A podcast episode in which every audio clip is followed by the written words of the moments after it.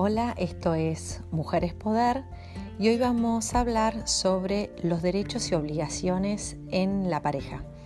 En los episodios anteriores hablamos sobre la relevancia de hablar sobre los temas de dinero con la pareja, después hablamos sobre los acuerdos que podemos tener y para cerrar eh, la parte de pareja es importante conocer muy bien cuáles son los derechos y obligaciones patrimoniales que cada una tiene en la pareja. ¿Y a qué voy? En las cuentas. Eh, la titularidad es de ambos, es de uno solo de ustedes y el otro es cotitular, está en igualdad ante esas cuentas bancarias, ante esos depósitos, ante esas cuentas eh, comitentes donde pueden haber acciones, bonos, eh, ante los derechos como pueden ser eh, plazos fijos, títulos de distintos bienes.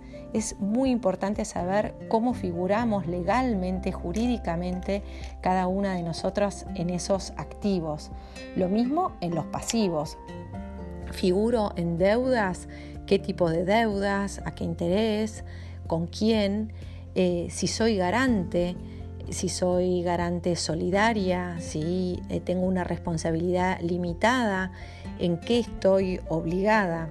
Lo mismo si tengo a creencias, si hay personas, sociedades que me deben a mí o a nuestra sociedad conyugal o a la sociedad en la que figuro, como qué figuro como accionista, como directora, como presidente, eh, y si ejerzo esa función o no. También es muy importante eh, tener acceso real a toda esta documentación, no solamente virtual, y esto quiere decir tener todas las contraseñas de eh, bancarias de las cuentas o de la casa de bolsa o lo que fuese donde están esos activos y pasivos, sino también el acceso material a las documentaciones, eh, a los contratos, a los títulos, eh, etcétera.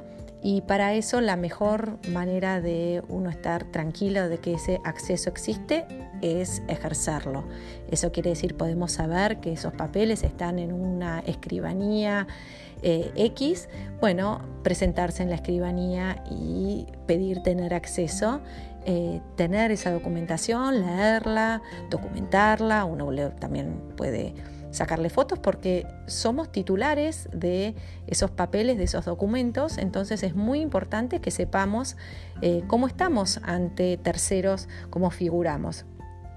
Lo mismo cada vez que por una u otra circunstancia se nos presentan papeles para firmar. Eh, podemos tener toda la confianza del mundo en la persona que trae un papel para firmar, pero eso no nos desliga de nuestra responsabilidad como personas adultas de saber qué es lo que estamos firmando, a qué nos estamos obligando cada vez eh, que lo hacemos. Eh, es muy importante en este proceso, sobre todo si es la primera vez que, que lo hacemos, tenerlo muy en claro y muy seguras de por qué lo hacemos. Y creo que es de vuelta por ser adultas, responsables, que esta es una responsabilidad indelegable que tenemos hacia nosotras mismas y las personas que nos rodean, nuestros seres más queridos.